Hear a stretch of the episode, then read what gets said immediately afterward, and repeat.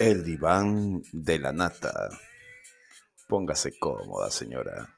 Converse. Regla número uno. La mejor forma de llevar la terapia es en el diván.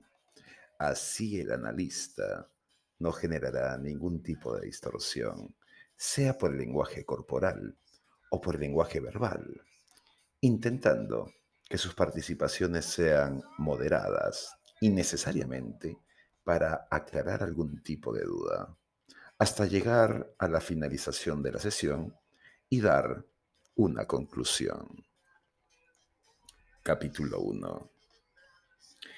Llegaba el paciente número 4 de esa tarde de jueves, paciente mujer de treinta y pocos años. En su historia, relataba haber terminado una relación tormentosa y buscar reiniciar con nuevos bríos una vida sin temores y sin prejuicios. Al entrar, ella mostraba su desconfianza. ¿Es usted el doctor? preguntaba al analista, que a pesar de estar sentado con un gesto serio, en ese instante le cambió y con cierta complacencia le confirmó él era su nuevo terapista. De inmediato le pidió que se sentara en la salita y mientras ella lo hacía, le preguntaría si deseaba algún fondo musical. Ella le dijo que no le importaba la música de fondo. Fue así que apagó el sistema de sonido de la sala, mientras ella continuaba con esa actitud entre temerosa y desconfiada. Ya estaba ella colocada en el diván y él buscó una respuesta. ¿Te sientes incómoda, fastidiada, molesta? Y en ese momento ella comenzó a hablar, a dar detalles de su vida. Tuvo un matrimonio del que fracasó por culpa del marido, un sinvergüenza, que a pesar de estar casados, llevaba a mujeres a su propia casa, mientras ella podría estar visitando a su madre o algunas amigas. A los pocos años, conoció a un chico, un par de años menor que ella, un remolino viviente. Viajaban mucho, se amaban a toda hora y lugar.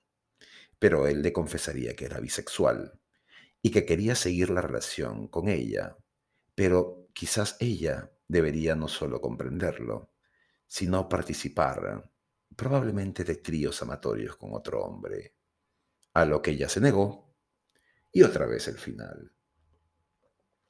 Pasaron unos meses, y luego conocería un nuevo pretendiente, esta vez muy a pesar suyo. Era un tipo quizás racialmente que no era tan de su agrado, pero que le gustaba por el trato que le daba. Le presentó a su familia, le llenaba de regalos y la relación comenzó a funcionar. Pero él venía con un tema de que acarreaba deudas. Le contaría ya mucho tiempo luego de comenzada la relación que tenía un hijo ya adolescente y que la exmujer le pedía cada vez más dinero. Y él se endeudaba a cada rato hasta que llegó al punto en que ella asumía sus deudas y ya con ello vio que no iría a avanzar. Fracaso otra vez. Su vida iba de tumbo en tumbo. Malas relaciones, hasta que un día conoció a un hombre algunos años mayor que ella en Tinder, un tipo complicado, tanto en tiempos como en gustos. Su tarjeta de presentación sería la de un hombre que había vivido mucho, con muchas exparejas en su cuenta. Era muy abierto en decir las cosas que le gustaban o excitaban. Eso de cierta forma le llamaba la atención, tanto para bien como para mal, aunque en la sumatoria era muy excitante estar del lado de alguien que buscaba no solo su placer, sino al tenerla a ella muy satisfecha. Aquello de muy satisfecha le resultaba bastante novedoso. Sus anteriores relaciones no habían tenido aquella intensidad. Él podía aparecer en cualquier momento del día o de la noche y buscaba su piel. Le acostumbraba a besos intensos, a situaciones demasiado excitantes, y ella se dejaba guiar. Tenía un añadido, y era que él no era de los que terminaba con cierta facilidad. El analista no entendió bien y quiso corroborar. ¿A qué te refieres con que no terminaba con cierta facilidad? Y ella rememoró un poco. Relató que luego de las charlas en la aplicación comenzarían largas conversaciones telefónicas y mensajes. No había un mal momento. Él le llamaba por la mañana, por la tarde y por la noche.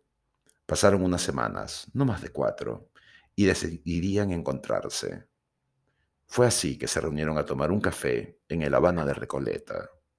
Y muy para su sorpresa, aparecería él vestido con una camiseta, unos shorts y unas ojotas. Claro, cualquiera diría que era un turista, pero es que ella se había presentado en vestido y hasta tacones. Ese mismo día, en el café y luego en el coche, él intentaría besarla, pero ella decidió no ceder. En la segunda cita, él le sorprendió al llevarla directamente a un hotel en Palermo. Ella quedó muy sorprendida. No deseaba irse a la cama sin embargo, le dijo que conversarían con más privacidad. Y luego de comenzar a besarse, comenzarían las vueltas amorosas, en las que no hubo contención, y a las dos horas estaría volando su ropa interior, y él estaría poseyéndola completamente. Quizás ello no sería algo relevante, si la novedad no fuera que él, en el primer coito, tuvo una performance a su lado de más de una hora, que hubo momentos en que parecía que se iba a desmayar por la intensidad de los orgasmos repetidos. Ese día quedaría con la vagina inflamada y con un dolor manejable al sentarse.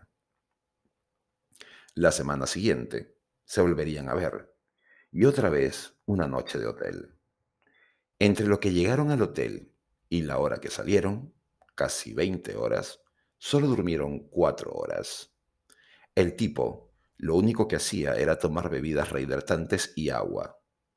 Pidieron servicio a la habitación de cena y en realidad la comida fue un tiempo fuera para reponer energías. Esa vez, entre sus pezones malheridos, la vagina reventada y los músculos de las piernas hechos trizas, hubo que pedir un día de descanso en el trabajo. No daba más. Los orgasmos que este hombre le daban eran tan seguidos y tantos que parecía querer romper récords en alguna competencia, pero con el consiguiente factor de adormecimiento que le dejaba en el cerebro, a tal punto que dormiría por 15 horas seguidas. Los encuentros se fueron dando y las situaciones cada vez más ardientes. Llegaron a un punto en que él le llamaría al móvil en horas de trabajo diciéndole que estaba en el bajo y ella buscaría un apartado en el edificio para que la poseyera. Y si eso no pasaba, podrían ir a un cine, parqueo subterráneo o donde fuera, solo para poseerse. Al mes se mudarían juntos, y ello era un compartir maquiavélico, de día y de noche, trajinada por todas partes. Bajó ocho kilos de peso, sentí el culo más redondo y parado que en todo el tiempo de gimnasio. De hecho, las chicas del trabajo le preguntaban por la crema o tratamiento que se hacía, porque su rostro estaba con un esplendor bárbaro. La sexualidad en su máxima expresión la volvió adicta a ella. Ella era una adicta a él y viceversa. Notó que incluso se estaban aislando. Habían ido de viaje a Punta Cana y de lo único que estuvo segura de conocer fue la habitación del hotel la media hora que se puso el bikini para algunas fotos y el recorrido de ida y vuelta en el transfer al aeropuerto de Santo Domingo. Todo el resto del tiempo sería estar en pleno matraqueo, incluyendo el baño del avión en clase turista en la ida y el baño de business en la de regreso. Los juegos sexuales siempre increyendo, lencería, disfraces, copular en zonas prohibidas, abiertas, tomarse fotos desnudos o hacerse videos mientras follaban para luego verse, criticarse y volverlo a hacer. Los gestos del gentil analista eran de excitación. De hecho, cada relato que ella daba era claramente una situación que innegablemente convocaría a que él incluso discretamente se frote la verga la gran ventaja de tener un sillón por detrás del paciente. Pero hasta ahora no entendía dónde venía el problema. Quizás el tema de tener demasiado sexo podría parecerle extraño a algunas personas, pero fuera de ello, no existía algún peligro, y se lo dijo, a lo que ella corrigió. Es que ahora él le proponía juegos que en un inicio llamó de sometimiento o de privación sensorial, y entonces él le podía vendar los ojos, atar de manos o de pies, o ambas, amordazar, solo para que su percepción de las caricias fuera más intensa.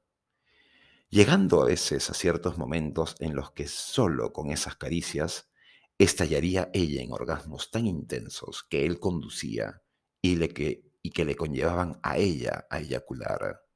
Y claro, él disfrutaba, pero ella decía que a veces él solo le llevaba los orgasmos, sin penetrarla, y eso le generaba cierta desazón y temor, como si a él ya no le gustara tanto estar dentro de ella penetrándola, que la sensación de sentirlo, estar destruida y llena de él, le fascinaba. El buen analista le pidió calma. Le dijo que estaban entrando en los famosos juegos de una corriente sexual que hoy se, se llamaba BDSM, por el bondage, dominación, sumisión y masoquismo. Y que mientras ello no fuera lesivo para su salud o conducta, pues no había nada que temer, que quizás los niveles convencionales de las relaciones sexuales ya estaban siendo sobrepasados, pero si había comunicación y fluidez y aquella empatía y complicidad, pues eran niveles de la vida de pareja que hoy estaban considerados como progresistas. Lo mejor sería que ella le diga a su pareja lo que le gustaba, y así como ella se sometía y permitía los juegos, que él también le diera lo que ella quería. Ella se sintió aliviada, le agradeció por la consulta y se marchó. Él dejó cerrada la puerta y canceló consultas. No estaba para más pajas. La nata.